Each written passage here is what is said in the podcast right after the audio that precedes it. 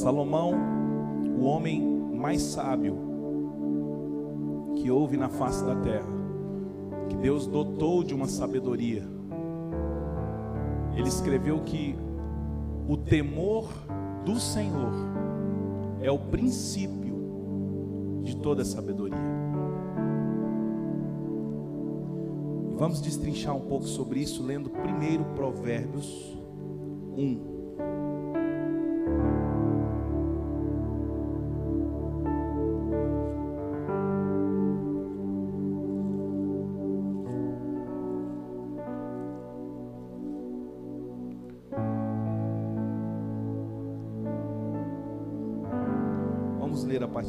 Verso 1. Provérbios de Salomão, filho de Davi, o rei de Israel, para aprender a sabedoria e o ensino, para entender as palavras de inteligência, para obter o ensino do bom proceder, a justiça, o juízo a equidade, para dar prudência aos simples, e conhecimento e discernimento aos jovens.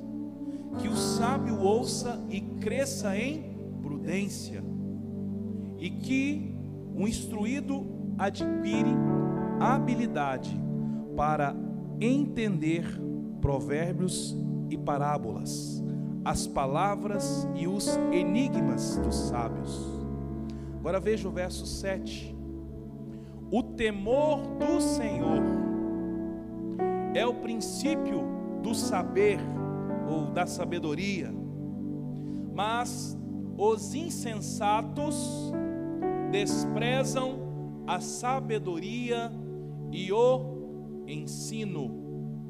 O temor do Senhor é o princípio da sabedoria, mas os insensatos desprezam a sabedoria e o ensino. Queridos, o que é o temor do Senhor? A palavra temor vem da palavra em hebraico iare, que significa temer, reverenciar ou respeitar.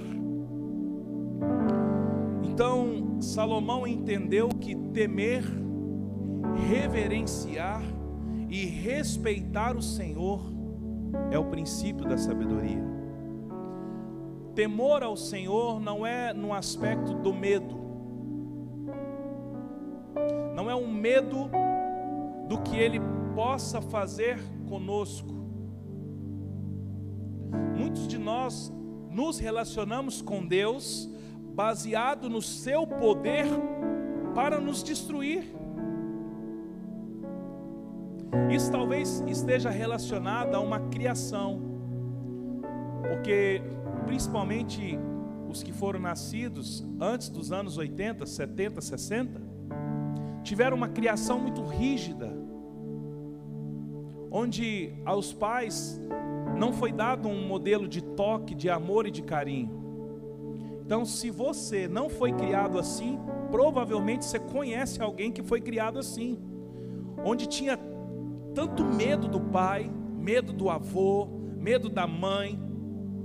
E quando nós estamos no Evangelho, nós transicionamos essa experiência para com Deus, porque se nós estamos aqui e falamos que Deus é Pai, você associa ao seu Pai. Por isso que quem não teve pai biológico tem tanta dificuldade de ter Deus como pai. E aqueles que tiveram um pai biológico, tiveram um, uma relação com esse pai e transiciona isso para Deus. Só que o temor do Senhor não é entrar em um relacionamento de medo. Queridos, porque se nós temos fé que se nós fazermos, se nós fizermos algo errado, somos destruídos, por que, que nós não temos fé que se nós obedecermos e agradarmos a Ele, nós seremos aceitos? Por causa do modelo que foi implantado em nós.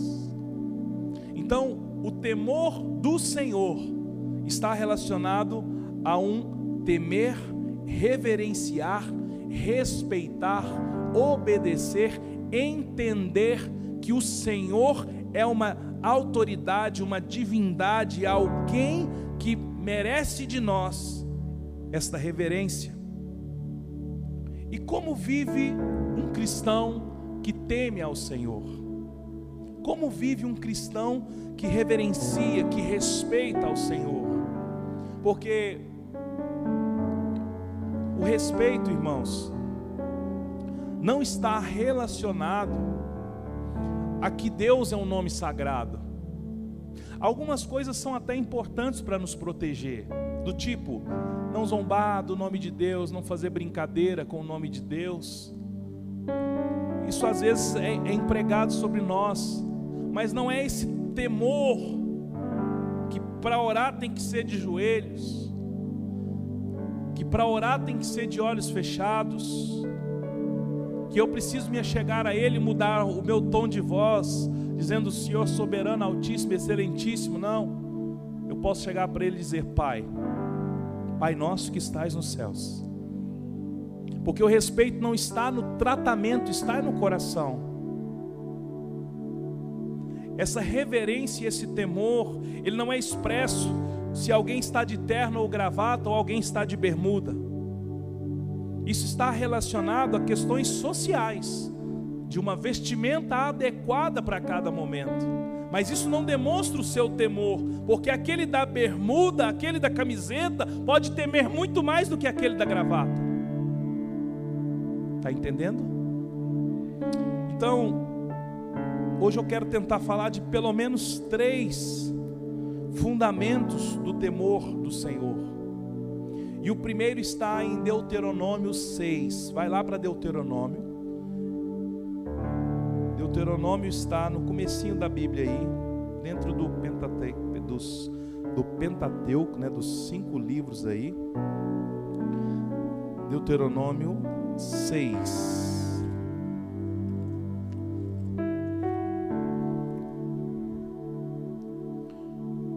O primeiro fundamento do temor do Senhor, de como um cristão teme ao Senhor está relacionado a que devemos adorar somente a Ele.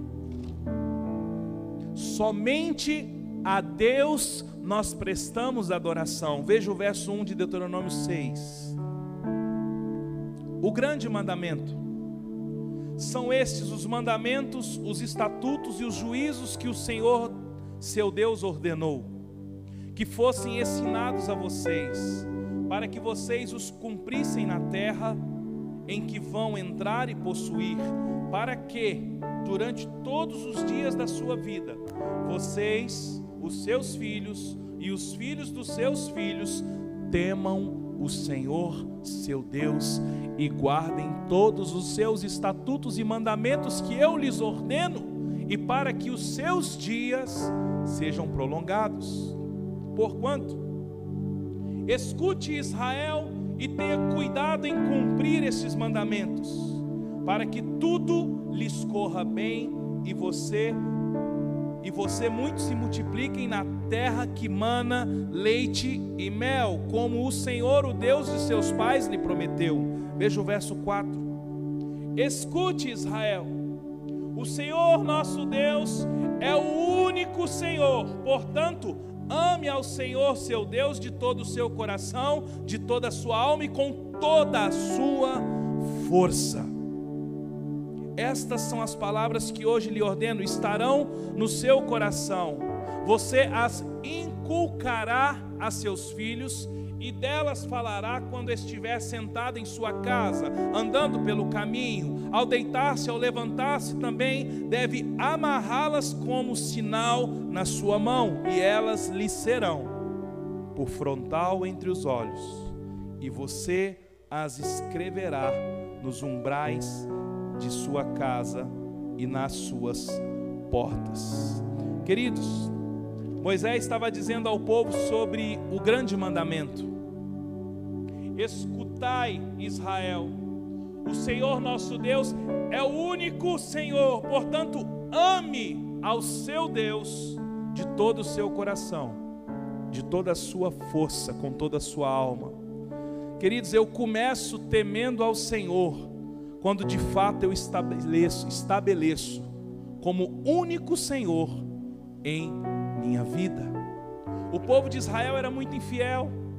O povo de Israel titubeava demais, constantemente eles adoravam a outros deuses por causa de uma ansiedade em conseguir serem guiados ou respondidos.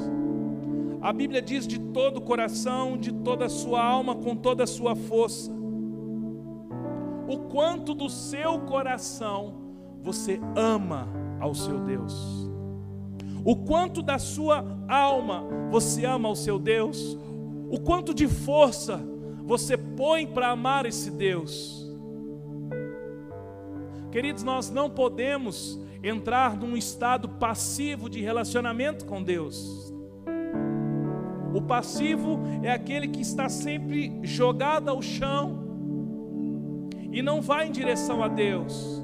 Ele está sempre ferido, ele está sempre judiado, ele está sempre machucado, ele está sempre moído sem forças contando sempre somente com a misericórdia de Deus. O somente misericórdia não relaciona que a misericórdia é pouco, a misericórdia é tudo. Mas eu e você devemos nos mover a Ele com uma atitude de adoração. Eu preciso ir de encontro a Ele, com toda a minha força, com todo o meu entendimento, com toda a minha alma, com todo o meu coração. Eu amo somente um Deus. Aí você diz: não, mas eu amo somente um Deus. Queridos, você pode ter deuses na sua vida e você não está sabendo discernir isso.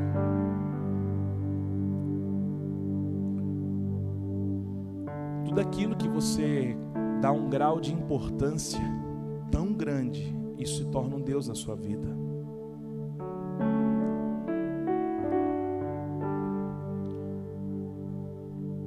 Eu já contei que há uns anos atrás, dois, três anos, eu fui confrontado pelo pastor Jackson,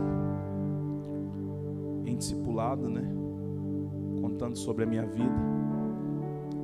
E ele me mostrou que eu estava idolatrando um homem, me relacionando num nível tão alto, num nível tão de devoção, de dedicação, que estava no lugar de Deus, que estava no lugar da minha esposa. E eu tive que lidar com isso e entender que eu estava em adultério e em idolatria. Adultério por colocar alguém superior no lugar da minha esposa. Idolatria, adultério ao Senhor em colocar alguém. E aí, irmãos, foi doído, mas eu tive que renunciar, se jogar no chão, chorar bastante e dar o devido lugar para a pessoa, o devido lugar para Deus, devido lugar para minha esposa, para os meus filhos. Mas nós somos tão carentes, nós vivemos tão facilmente governados pela alma, como o povo de Israel vivia que qualquer coisa eles elegiam Deus a eles. E a palavra que Moisés estava dando ao povo era: ouça, parem de adorar a outros deuses. Lembre-se que existe uma palavra de uma promessa sobre nós, mas essa palavra só vai se cumprir quando eu e você adorarmos somente ao Senhor Deus. Então, quem teme ao Senhor conhece o seu Deus, o Deus Criador de todas as coisas, aquele que te amou tanto, que enviou o seu filho, seu próprio filho, para morrer por mim e por você.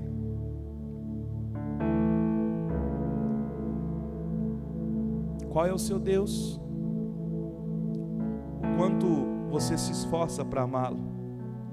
Querido, Jesus venceu a tentação no deserto porque ele temia ao Senhor. Quando o diabo tentou roubar o temor do Senhor de Jesus, Jesus o venceu. Vamos recapitular. Jesus foi levado ao deserto pelo Espírito de Deus para ser tentado pelo diabo. Os desertos, irmãos, quem coloca diante de nós não é o diabo. O diabo coloca diante de nós tentações, mas provações quem põe diante de nós é Deus. E Deus levou Jesus para o deserto para que ele fosse o quê? Para que ele fosse provado e tentado pelo diabo. E ali diabo oferece a Jesus uma solução para a sua fome. E Jesus vence ele através da palavra. Está escrito: nem só de pão viverá o homem. Depois Jesus, depois Satanás leva ele a, a um pináculo lá e fala para ele: olha, todas essas coisas, ah, não, se joga daqui. Se, se você se jogar daqui, você dá uma ordem aos teus anjos e você vai ser recolhido. Jesus venceu ele na palavra. Mas quando o diabo leva ele e fala: Olha, se você prostrado me adorares, se você me adorar aqui, todos esses reinos serão seus. Jesus respondeu firmemente: adore somente ao Senhor, seu Deus, e preste culto somente a Ele. E a Bíblia diz que naquele momento Satanás se retirou. Então você entende como Satanás trabalha? Queridos, Jesus, Satanás foi tentar roubar de Jesus o temor do Senhor, e você acha que ele não está tentando roubar de você? Eu estou falando de Jesus. Sabe quem é Jesus? O Filho do Homem.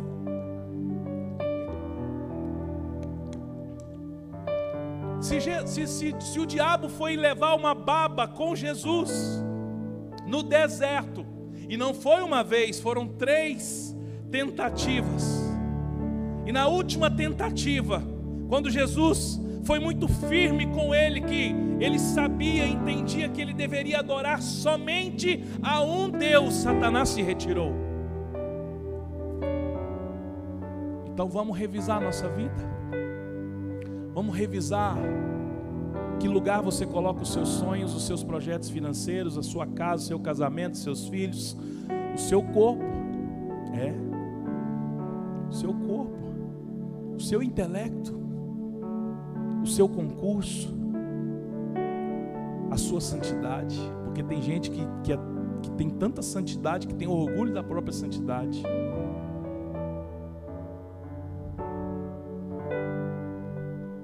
está entendendo, diga amém.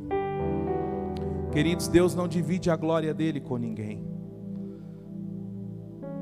Em Isaías está escrito, você não precisa abrir, eu sou o Senhor, e este é o meu nome, não darei a mais ninguém a minha glória, nem a minha honra, as imagens e escultura. Deus odeia a idolatria. Idolatria não é somente alguém prostrar diante de uma imagem.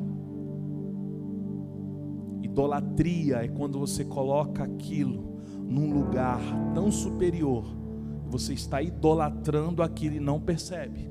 E não percebe. Como vive um cristão que teme ao Senhor, queridos? O primeiro fundamento é um cristão que adora somente ao Senhor, seu Deus, com toda a sua força, com todo o seu entendimento e com todo o seu coração. Todo fala da totalidade. Não dê somente um pouco para o Senhor, dê tudo.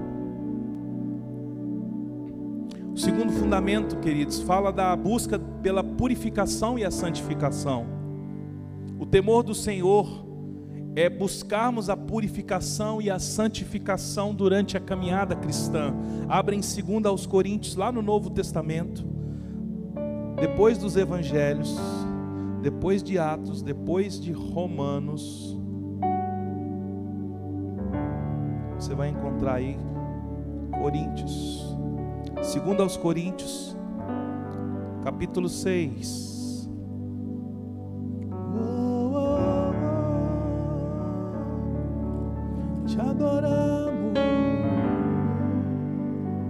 Segundo aos Coríntios capítulo 6.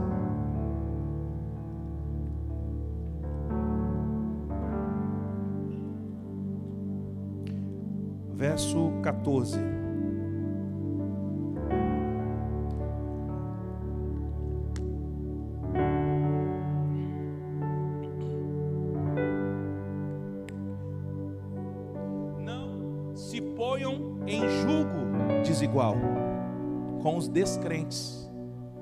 Porque, pois que sociedade pode haver entre justiça e iniquidade? Ou que comunhão existe entre luz e trevas? Que harmonia pode haver entre Cristo e o maligno? Ou que união existe entre o crente e o descrente? Que ligação há entre o santuário de Deus e os ídolos? Porque nós somos santuário do Deus vivo, como ele próprio disse: habitarei e, an e andarei entre eles, serei o seu Deus e eles serão o meu povo. Por isso o Senhor diz: saiam do meio deles e, e separem-se deles, não toquem coisa impura, e eu os receberei. Serei o pai de vocês, e vocês serão meus filhos e minhas filhas. Veja o capítulo 7, verso 1. Portanto, meus amados, tendo tais promessas, purifiquemo-nos de toda impureza, tanto na carne como do espírito, aperfeiçoando a nossa santidade no temor de Deus. Diga amém. Queridos, esse é o desejo de Deus, que nos purifiquemos de toda impureza, impurezas da carne, impurezas do espírito.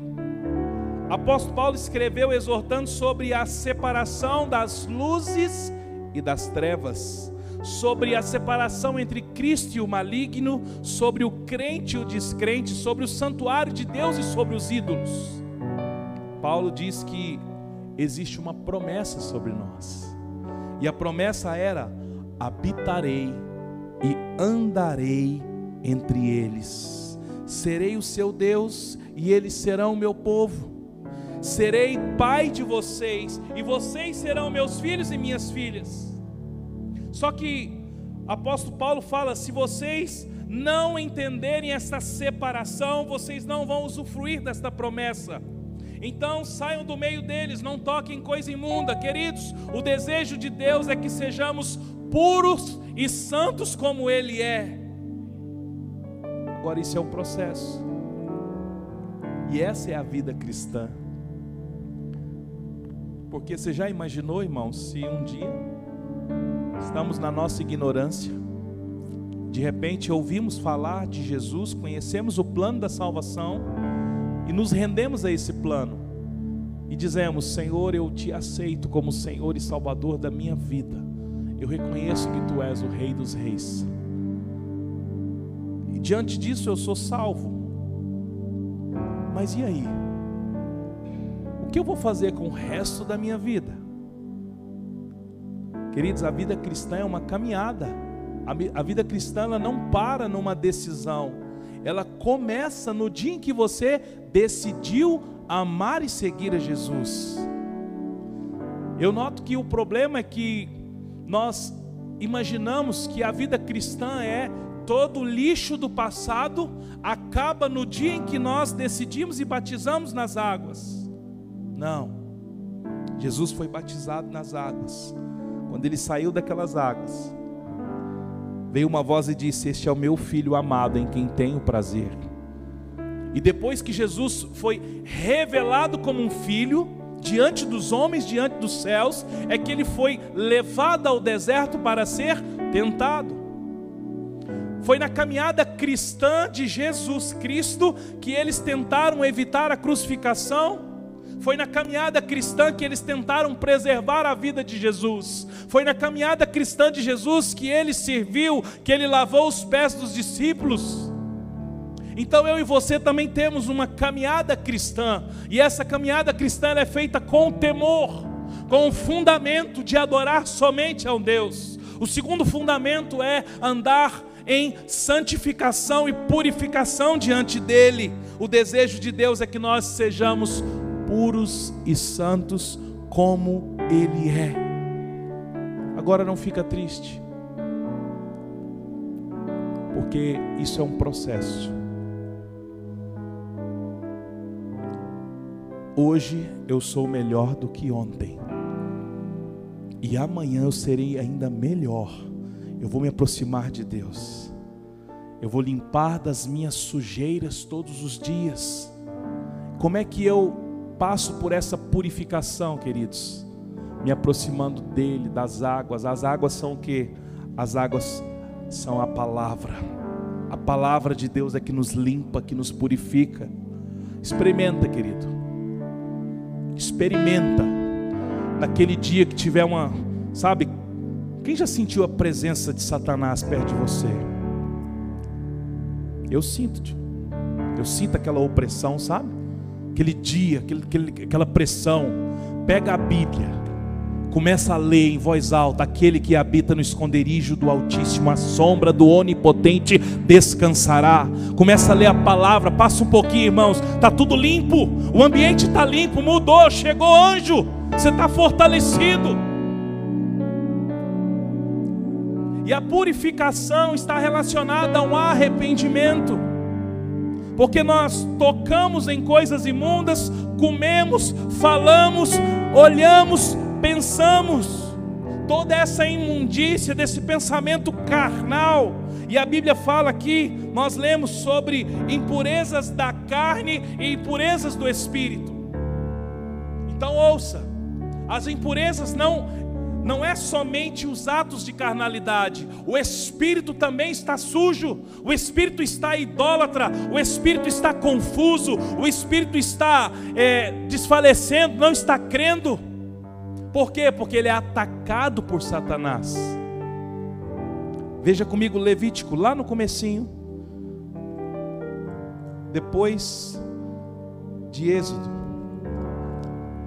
Gênesis, Êxodo, Levítico, Levítico 11. Levítico 11. Nós estamos num processo, queridos, de purificação. Nós estamos num processo de santificação. Quando eu entendo que eu não estou mais nesse processo, é porque é aí que eu estou precisando ser purificado e santificado. Levítico 11:45. 11:45, 44. Vamos ler o 44 também.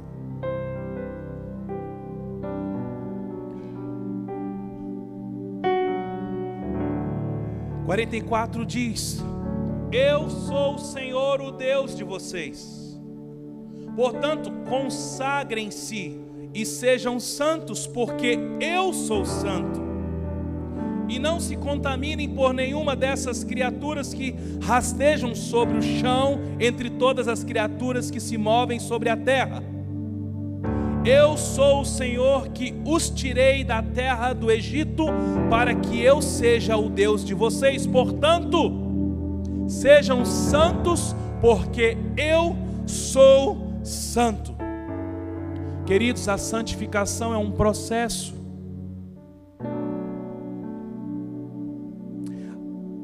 Ouça, quando nós revelamos a nossa humanidade, é no sentido de nos apresentarmos falhos como homem, como mulher. Ou seja, nós diante dos homens, diante da comunidade, diante da família, a gente se apresenta como falho e não como um santo. Isso é manifestar a humanidade. Só porque você é cristão, você ou você é, é líder, é pastor, é, é alguma coisa, não significa que você ainda não venceu algumas coisas. Mas nós não podemos se agarrar a isso e dizer não, porque santo só Deus, né? Eu santo só Jesus, eu não consigo. Por isso que eu briguei, por isso que eu gritei, por isso que eu perdi o controle, por isso que eu pequei, porque santo só Jesus. Irmãos, existe um nível de santidade reservada para os filhos de Deus e nós devemos buscá-la. Errou, reconhece. Isaías 6, no ano da morte do rei Uzias, eu vi o Senhor assentado no trono, as suas abas desciam e aí Isaías disse: Ah, como eu sou homem de lábios impuros.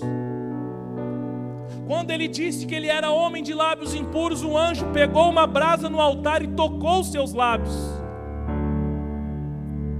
A brasa do altar vai tocar naquilo que eu denunciar. Se eu disser que eu ainda sou falho, que eu ainda peco, que eu ainda estou na carnalidade, eu ainda não estou na idolatria, ele vai pegar a brasa dele e vai tocar na minha vida. Mas se eu ficar nessa posição de vice-deus, nessa posição de quem tem 10, 20, 30 anos de igreja, quem, querido, isso não vai te levar a nada. Quanto mais você revelar a sua humanidade, o profeta Isaías, queridos, quando ele viu a imagem, a visão do trono, ele se sentiu tão impuro. Mas o mais lindo não é isso, o mais lindo é quando ele fala: Ai de mim, sou homem de lábios impuros.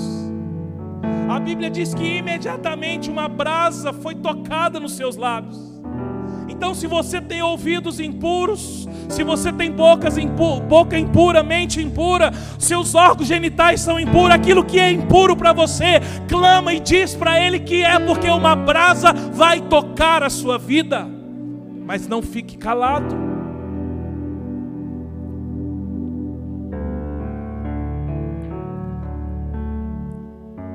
Santificação é um processo.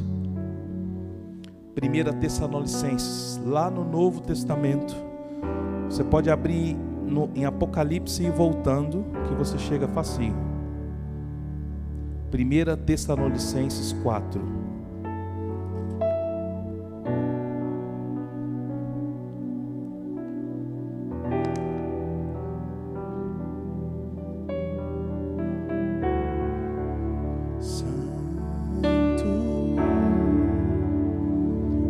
Tessalonicenses 4, verso 7. Não, vamos ler do verso, é, o verso 7. Pois Deus não nos chamou para impureza, e sim para santificação. Portanto, quem rejeita estas coisas, não rejeita uma pessoa, mas rejeita a Deus, que também dá o seu Espírito Santo a vocês. Queridos, Paulo escreveu aqui que Deus não nos chamou para permanecer na impureza, ele, ele nos chamou foi para a santificação. E quem rejeita essas coisas, não está rejeitando uma pessoa, está rejeitando o próprio Deus. Então, temer ao Senhor, além de tê-lo como único Senhor e Salvador, é estar num processo de purificação e santificação. Purificação e santificação. Pastor, mas até que dia? Até o dia que ele vier até o dia que Ele vier e nos tocar de uma vez por todas, nos der um corpo glorificado, aí sim nós vencemos, mas enquanto nós estivermos aqui, não tem pastor, não tem apóstolo, não tem bispo, o que tem são homens e mulheres buscando a purificação e a santificação. Aleluia! Hebreus 12 Volta algumas páginas. Aliás, adianta algumas páginas. Hebreus, bem no finalzinho também, 12. Santo, Santo, Deus poderoso, Santo, Santo santo, santo. Deus poderoso. Hebreus 12, verso 14.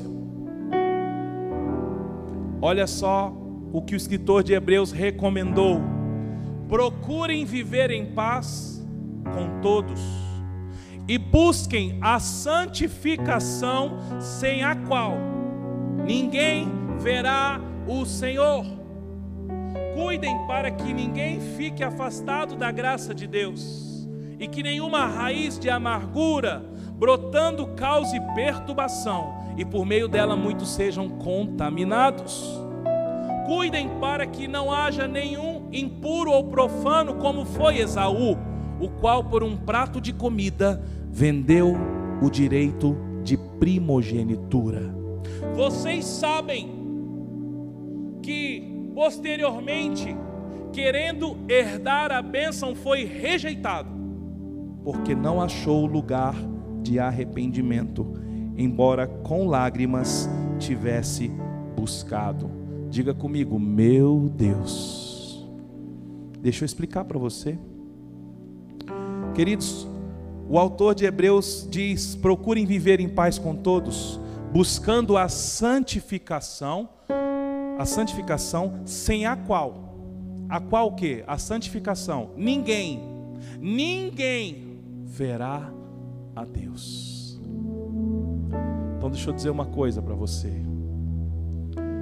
Eu não quero entrar em uma discussão teológica do tipo se uma vez salvo, sempre salvo, ou se uma vez salvo podemos perder a salvação. Eu quero recomendar que o que o autor de Hebreus possa ser escreveu, possa ser interpretado por mim e por você como uma recomendação para aqueles que querem ver ao Senhor. Quem quer ver ao Senhor precisa buscar a santificação.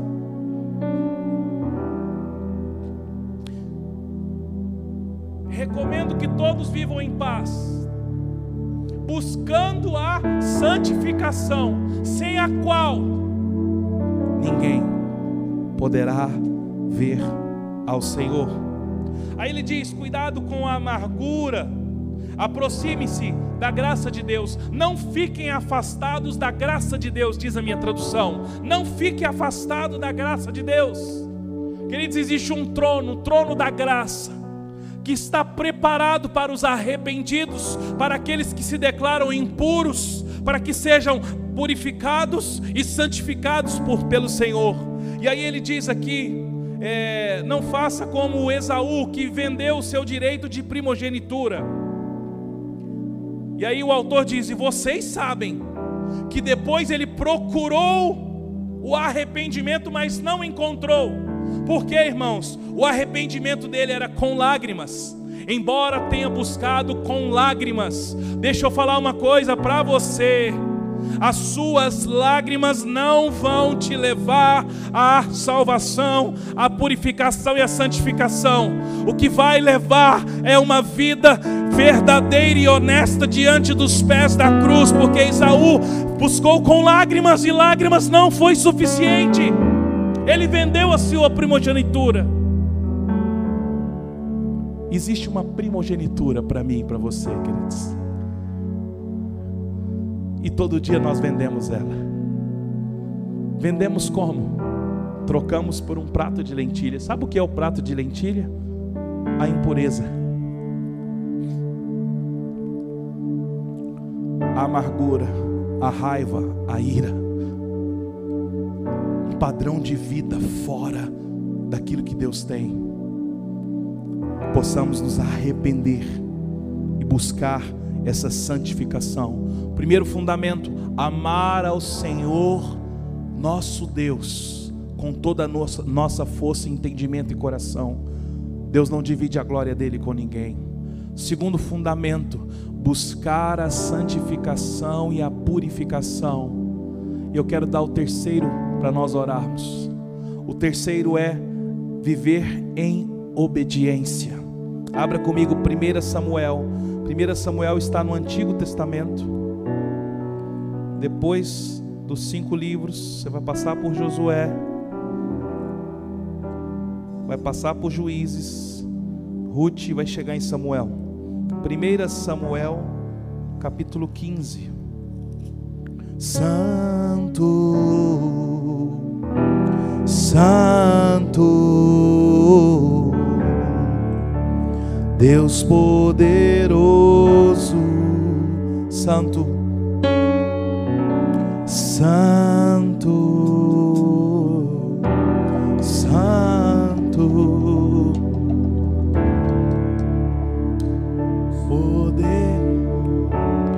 Somente dois versos, queridos, é o verso 22 e o verso 23. Porém, Samuel disse: Será que o Senhor tem mais prazer em holocaustos e sacrifícios do que obedecer a Sua palavra? Eis que o obedecer é melhor do que o sacrificar.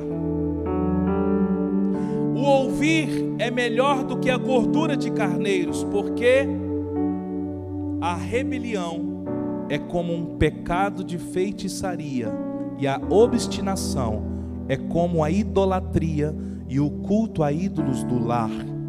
Porque por você ter rejeitado a palavra do Senhor, também ele te rejeitou como um rei.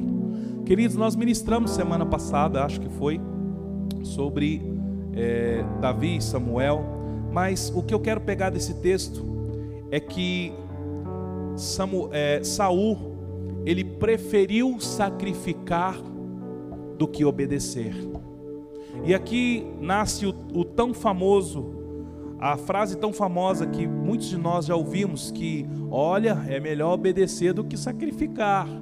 Para você entender, ele foi repreendido pelo profeta, mas Saul estava tão obstinado ele estava tão é, convicto que estava fazendo certo, que ele não obedeceu uma palavra. E muitos de nós, irmãos, nós não entramos no nível de obediência ao Senhor. Nós vivemos superficialmente o Evangelho. Nós gostamos muito do momento do louvor. Nós gostamos muito do momento da palavra, quando a coisa esquenta você dá um grito, você chora. Mas a vida cristã, queridos, é pautada em uma obediência. Jesus veio para obedecer uma ordem de Deus. Ele disse: Pai, se for possível, passa de mim esse cálice. Mas ele obedeceu a uma morte de cruz. Andou nos caminhos do Senhor. Noé obedeceu ao Senhor. Deus deu a ele uma ordem: faça uma arca nas medidas tais, no tempo tal, faça assim, assim, assim. Noé fez. Abraão, Abraão, pega Isaac, seu filho, seu único filho, leva para o monte e faça em sacrifício. A Bíblia diz que Abraão pegou o menino, levou, amarrou o menino e levantou a faca para sacrificar o menino. É claro que hoje Deus não vai pedir nenhum pai para sacrificar um filho, mas Deus hoje ainda continua testando seus filhos. Ele testou Noé, testou Jesus, testou Abraão, testou tantos outros homens. Eu e você ainda estamos nesse teste. Obedecer. Porque se nós não obedecermos, nós não vamos desfrutar das promessas dele. O temor do Senhor é o princípio da sabedoria. Você teme ao Senhor? Temo. Tá, você adora somente a Ele? Você anda em purificação e santificação? Você anda em obediência? Queridos, nós precisamos resgatar algumas coisas da igreja. Em função da da geração. Hoje em dia, as pessoas não consultam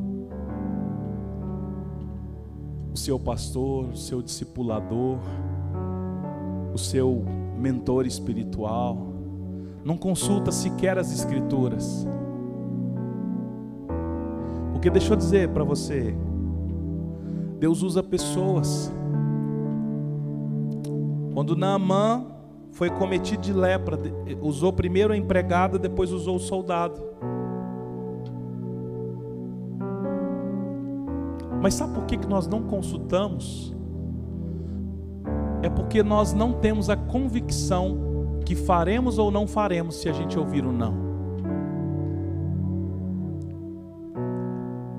Eu me converti num tempo onde para ir para uma festa eu falava com meu pastor. Pastor, ó, vai ter uma festa lá, o que, que o senhor acha? Estou pensando em mudar de emprego. Meu líder.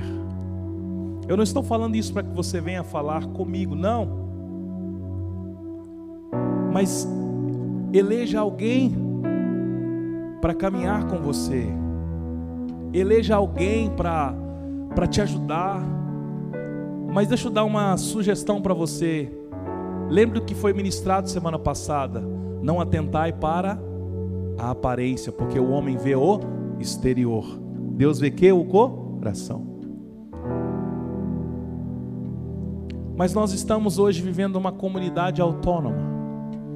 As pessoas querem os benefícios de uma congregação, que é ter o culto, ter o ar condicionado, ter uma boa palavra, ter um bom louvor. Ele quer tudo de bom numa reunião como essa, mas não quer se submeter. Você precisa obedecer a Deus, não a homens, mas Deus fala através de homens. Eu não estou dizendo que você tem que entrar também numa paranoia, não. Mas existem algumas decisões, existem alguns caminhos, coisas que podem mudar a sua vida. O início de um namoro, uma mudança de cidade, começar a trabalhar com algum segmento, consulte a Deus, consulte alguém mais maduro, porque às vezes você está entrando em lugares que depois eles vão te prender, e aí, queridos, para te tirar de lá vai ser mais difícil. Interessante que quando Abraão obedeceu, levou Isaac e ia sacrificar, o Senhor disse a Abraão: é, Eu não vou ler, está lá em Gênesis 22, eu não vou ler, não vou pedir para você abrir, mas eu anotei. Depois que Abraão obedeceu, Deus disse a ele: Abraão, por que você fez isso? porque você não negou o seu único filho. Eu juro por mim mesmo que certamente abençoarei, multiplicarei a sua descendência como as estrelas dos céus e como a areia que está na praia do mar. A sua descendência tomará posse das cidades dos seus inimigos, a sua descendência serão benditas todas as nações da terra, porque você obedeceu a minha voz. Obedeça obedeça. Porque eu tenho certeza que se eu perguntar aqui quem quer as bênçãos de Abraão sobre a sua vida, você vai, eu. Mas Abraão foi provado antes. Esses três fundamentos: adorar somente a um Deus, estar em purificação e santificação e obedecer ao Senhor. Agora, para terminar de verdade, Provérbios 2. Provérbios 2.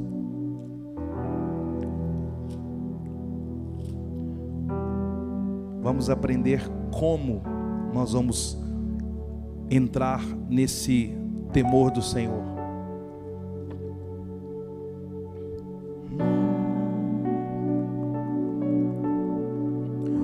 Verso 1 de Provérbios 2 diz: Meu filho, se você aceitar as minhas palavras, olha aí, falando de obediência, hein? E guardar no seu coração os meus mandamentos, se você der ouvido à sabedoria e inclinar o seu coração ao entendimento, Sim, se você pedir inteligência e gritar por entendimento, se buscar sabedoria como a prata, se procurar como se procura tesouros escondidos, então você entenderá o temor do Senhor e achará o conhecimento de Deus. Deixa eu dizer o que Deus disse para mim, para você, deixa eu compartilhar. Queridos, olha só, o texto diz: aceitar, guardar, der ouvidos, inclinar, pedir, gritar, buscar, procurar. olha as condições para que eu e você possamos encontrar o temor do Senhor. Então saia dessa passividade, saia deste lugar de coitadinho diante de Deus.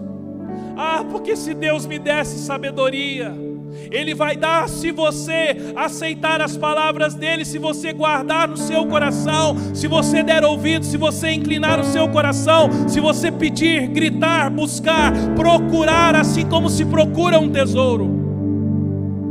Olha a referência que o sábio trouxe. Então não basta eu levantar as mãos aqui e dizer somente: Deus me dá sabedoria. Não. Eu preciso buscar isso com muita força, com entendimento. Eu preciso buscar isso com interesse de coração. Eu preciso dar ouvidos à palavra. Depois que eu ouvir a palavra, eu preciso guardar ela no meu coração. Eu preciso inclinar o meu coração a esta palavra. Eu preciso pedir, eu preciso gritar, buscar, procurar como alguém procura um tesouro. Aí sim você entenderá o temor do Senhor e achará o conhecimento de Deus. Deixa eu dar uma sugestão para você: não peça nada para o Senhor. Não peça um carro, não peça um apartamento, não peça um concurso, não peça um milagre financeiro. Não. Peça o temor do Senhor, peça a sabedoria.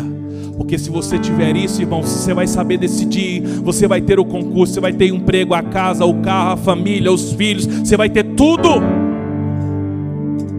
Fique de pé comigo. Santo, Santo, Deus poderoso Santo, Santo, Santo, Deus poderoso, diga que Ele é santo, Santo, Santo, Deus poderoso. Deus poderoso. Diga isso a Ele.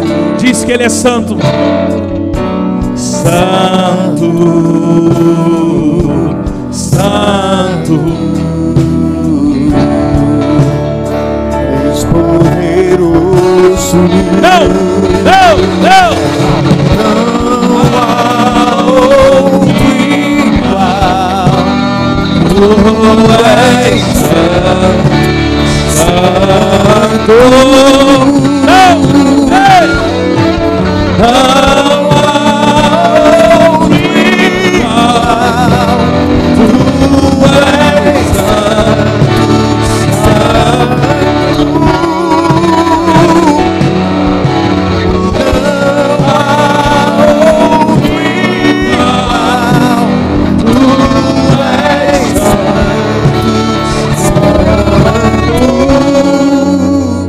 Bem, queridos. Nessa noite, Deus revelou a você os fundamentos para que você consiga viver no temor do Senhor. E a Bíblia diz que o temor do Senhor é o princípio de toda a sabedoria. Portanto, aí onde você está mesmo, faça uma oração ao Senhor para que você consiga viver esses três fundamentos: adorar exclusivamente ao Senhor, para que você consiga dar a Ele toda a honra e toda a glória que é devida, para que você não seja como o povo de Israel foi, que viviam titubeando em sua adoração, viviam muito inconstantes nesta adoração ao Deus, ao seu Deus. Você hoje tem um Deus, o Deus que enviou Jesus, o seu único filho, para que você tivesse salvação e vida eterna.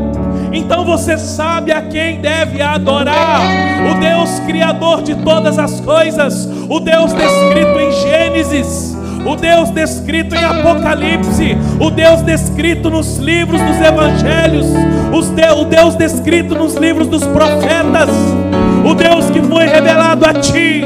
Então diga: Eu adoro somente ao Senhor Deus, Jeová. Nós te adoramos nessa noite. Diga a Ele que você quer viver num processo de purificação e santificação, porque Deus nos chamou para viver uma vida santa. Portanto, faça uma aliança com Ele, diga a Deus, todos os dias, mostra-me a minha imundície, mostra-me a minha sujeira, para que eu possa ser limpo e purificado pelo Senhor andando em santidade, andando em santidade, andando em purificação, andando limpo, limpo, purificado, totalmente limpo, totalmente limpo, totalmente limpo, totalmente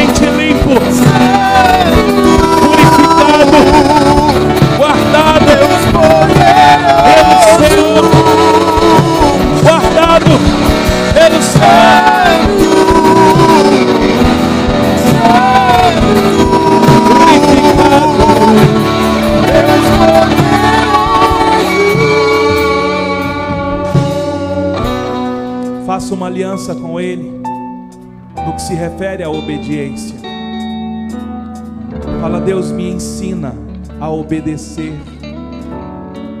Eu não quero sacrificar, eu não quero ter que ficar chorando depois, ter que ficar, Deus Pai, tentando consertar aquilo que eu decidi errado. Ajuda-me a obedecer. Assim como Jesus, assim como Noé, assim como Abraão, assim como tantos homens lhe obedeceram, nos dê força para tomarmos a decisão correta em nosso dia a dia. Viver uma vida de obediência à palavra, abandonando a ira, abandonando a amargura, não se afastando da graça de Deus, não se afastando do trono da graça, da misericórdia, em o nome de Jesus. Ah, ó Deus, eu ministro o temor do Senhor sobre cada irmão. Cada casa representada aqui vai ser um altar do temor do Senhor. Este sacerdote, este pai de família, Deus, vai ser alguém que teme ao Senhor. Esta mulher vai ser uma mulher sábia. Este filho vai ser um filho obediente. Este lar tem um altar que teme ao Senhor. Este lar tem um altar que teme, obedece adora exclusivamente ao Senhor e vive em purificação e vive em santificação neste processo todos os dias. Em o nome de Jesus. Deus, nós despedimos os irmãos em paz para suas casas, guardados e cobertos pelo teu sangue. Nós cremos, Deus, que quarta-feira, na ceia do Senhor, o Senhor aumentará o nosso nível de entendimento diante do Senhor do que representa a ceia. Nós clamamos ao Senhor, revela-te a nós, em o nome de Jesus. Amém. Queridos, Deus abençoe a sua vida. Bom feriado para você. Que essas palavras sejam guardadas em seu coração.